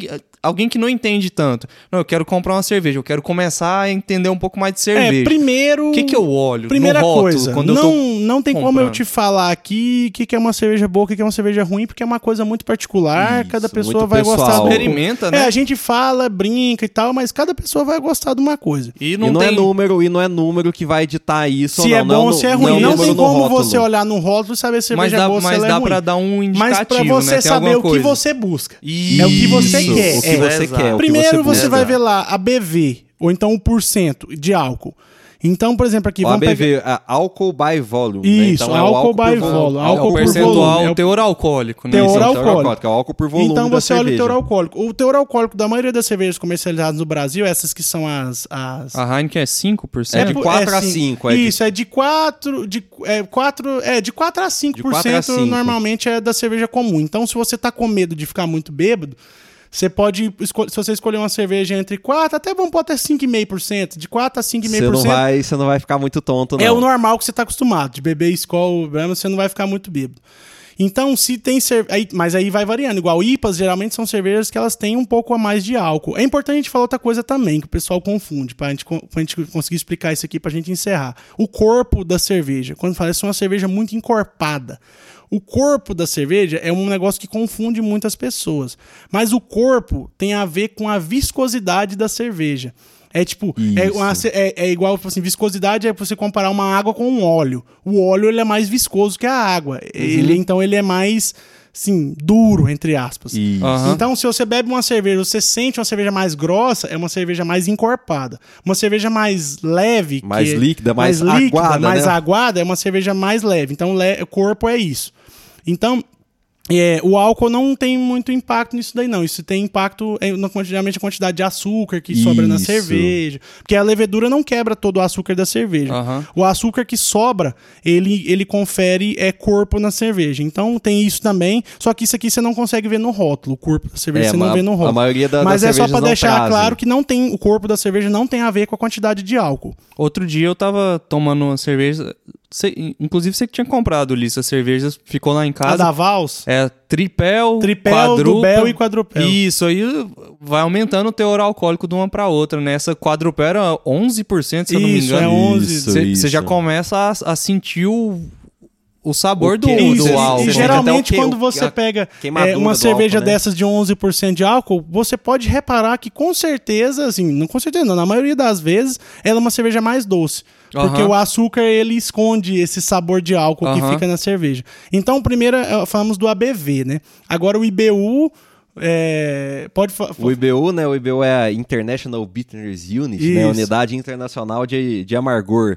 Então ela, a grosso modo, fala o tanto que a cerveja é amarga, mas não é tão verdade assim, né? Ele fala o, o tanto de alfa-ácidos do lúpulo que você tem diluído naquela cerveja. É uma Ele, conta, ele não, literalmente não uma é conta. exatamente o amargor, mas ele dá um indicativo, Ele dá um do indicativo. Dá um indicativo, Porque, porque... você pode ter duas cervejas com o mesmo IBU, só que uma tem mais açúcar residual do que a outra. A Aham. que tem mais açúcar você vai achar que é menos amarga, Aham. mesmo tendo o mesmo IBU as Entendi. duas. Isso. Mas assim, o IBU, aí vamos lá, por exemplo. O IBU de uma cerveja dessas lager normal, ela é em torno de, de até 10, né? 12. Porque da, a Eu acho que Heineken, até uns 12, a Heineken, a Heineken eu vi uma vez que parece que era 20, 20 e poucos. Essas de É. comercial, aí a gente tá falando de 10, Isso, 12. 10, 12 e tal. E uma É IPA, é a mundo- partir de uns 50, É, eu- eu- 60, eu acho ela já que, é uma IPA. Por exemplo, Vais costuma. essa- essas Vais tradicional costumam ser a- abaixo oito. de 10, né? 9, É. 10 no máximo. Aí o pessoal fala, eu lembro da, da, da minha. Quando eu era mais, mais jovem, comecei a beber, o pessoal, nossa, Heineken é muito amarga. muito amarga, Mas porque né? se você olhar assim em termos é, é, Comparativo, relativos, relativos. Se relativos você compara a Ah. Heineken com a cervejinha tradicional, a Brahma, a é Skol, o a Heineken dobro, é, é é o realmente é dobro mais amargo. amargor. É o dobro do É, amargor. Mas aí quando você compara com a- um- uma IPA, por exemplo, tem 40. Já não tem nada 50, de amargo na 60, Heineken. 70. Não, é, tem a, a que eu sei que tem. é, E outra coisa, esse IBU ele é perceptível até um certo nível, né? Tem um certo nível que a língua não percebe mais. Igual tem aquela a 1000 IBU, né, da Mil IBU? É, a- a- ela é da, da Invicta, lá de Ribeirão Preto. Se, se você fizer a conta dela, Dá ela, mil IBU. ela dá em mil IBU. Caramba. Só que sua língua acho que só percebe até 100, até cento e pouco. Acima disso é a mesma coisa, sabe? Então, não... En- Entendendo então, a gente tá falando que essa cerveja Skol que a gente toma é 10, 11, 12 de IBU, E né? os E essa deu fazem mil. uma cerveja de mil. É, mas tem o, a sua língua não, não, não, não chega Que nisso mais? e aí acaba sendo um perfil mais, mais é, sensorial, mais próprio de cada pessoa. Então cada Então pessoa o vai ter uma IBU, preferência. não que seja o amargor, mas É o ele indicativo, dita, é é o o indicativo do indicativo. É um amargor. indicativo de amargor. Você vê lá 60 IBU, você sabe que ela é bastante amarga. Isso. É tipo isso. O que mais que tem de. de... Ah, Tem tem a a cor, cor, também, Ó, né? GSRM, é EBC. EBC ou EBC, SRM, né? SRM, é a cor. A- Aí isso vai do, do- da quantidade. O malte que você coloca na cerveja, ele pode ser torrado, defumado, ele muda de cor. Então, dependendo do que você colocar, você consegue uma cor diferente. E essa, essa cor tá. É, o indicativo de cor é o mesmo indicativo de, da turbidez, assim, da, da cerveja, ou não? Não, não. Não, Isso não, aí não. Vem a- tem a ver com a filtragem. Mas assim, o, o- voltando para aquele assunto é, do, do- do- do- da cor, ela quanto mai, maior o número, mais escura a cerveja é. E ela varia tipo de um amarelo bem pálido, bem claro, quase um branco, até um preto total, igual uma Guinness. É, tem o preto, preto escuridão total Preto mesmo. escuridão tipo- total que não é trans. Você põe ela na luz, Café pode forte. passar a luz que você não vai ver. É. É isso. E acho que são esses três, indi- eh, três É, os, os que, né? os que vêm no rótulo da cerveja. rótulo a da gente cerveja. po- po- poderia falar de OG e FG, mas isso já é mais pra quem faz. mais é, né? já, já é né? mais Então, avançado. Então, o importante é o seguinte: olha, às vezes você dá um indicativo, porque você, não vai falar pro cara que tá começando a beber agora, fala, não, você toma essa IPA aqui que tem BU 60. O cara vai estranhar, vai. É, eu lembro Então, a primeira vez que eu bebi começa- IPA, eu não gostei de jeito É, nenhum. começa com, talvez com, com, com algumas cervejas mais leves, né? Toma uma de trigo, uma Vitibia, que é bem levinha, gostosinha. Vai começando a perceber as diferenças, as- das nuances, assim, no sabor. Vai, vai com calma, né? Não... Isso, sim, sim. Um passo, um passo de cada vez. É, Isso. é isso, pessoal. E assim, experimentem, pessoal. Vai, vai bebendo, vê o que, que você gosta mais. Não aceita crítica dos outros. Xinga quem criticar você. Você bebe cerve- cerveja do jeito que você quiser, quente, fria, num copo de plástico, copo de vidro. Você bebe do jeito que você quiser. Então, Isso. é isso. E assim, ficou um, um- Tem muita coisa sobre esse assunto. Acho que mais pra frente a gente pode gravar outro episódio pra falar de É, estilos. esse é um- o episódio mais longo do Casa Aberta É. Podcast, por enquanto, é E, esse. vai né? gravar, falar sobre estilo, dá muita margem pra falar e mais pra frente acho que a gente pode voltar aqui com, com o Marcelo pra gente conversar Não, mas mais. bom e, demais. e eu- acabou nossa cerveja aqui, né? Na próxima vez a gente pode comprar um pouquinho a mais e dá pra ir longe. Ah, ah, é verdade, assunto. Marcelo. Então, pra, pra finalizar, o que, que é essa cerveja que você trouxe pra gente? Essa que a gente tomou cerveja- tava tão boa. Ó, já soltei um spoiler né, do estilo. É uma Cream Ale. Sim. E é uma cerveja que vai malte, vai milho, água, lúpulo e a levedura, né? Malte, o famoso malte Pilsen. Depois falar dos maltes, pode ser outra. É, isso aí na próxima nós vamos falar. Mas disso. é o malte Pilsen, Caramunique 1, um floco de milho, lúpulo Columbus, um lúpulo tradicional americano, e levedura American Ale, né? O S05 aí Fermentes, patrocina a gente, por favor. uma delícia. Muito bom, muito e é obrigado. Isso, ela na ver- é uma cerveja limpa, uma ale, é, é uma, é, o pessoal chama de fake pilsen, né? É fake lager, né? Fake lager, que ela é uma cerveja ale mais limpa e é gostosa e tá boa. E Muito Desceu, bom, parabéns. Combinou bem aqui, apesar de estar um pouco frio, né? Agora já, já deu uma esquentada aqui, então ela desceu bem. Desceu, Desceu bem. bem, delícia. É isso, pessoal. Então Espero é que vocês tenham gostado aí do episódio dessa semana. Se tiver alguma dúvida, pode é, mandar pra gente aí no Instagram. E É vamos isso. dando sequência no nosso projeto. Obrigadão, Obrigado, Marcelo. Valeu. Ô, muito obrigado, pessoal, pela, pela oportunidade aí, pela cerveja. E uma boa semana aí pra todos, todas que estiverem nos escutando, pessoal. Valeu! O papo foi bom demais. Bom demais. Tchau, Valeu, obrigado. gente. Tchau, até a Falou. próxima.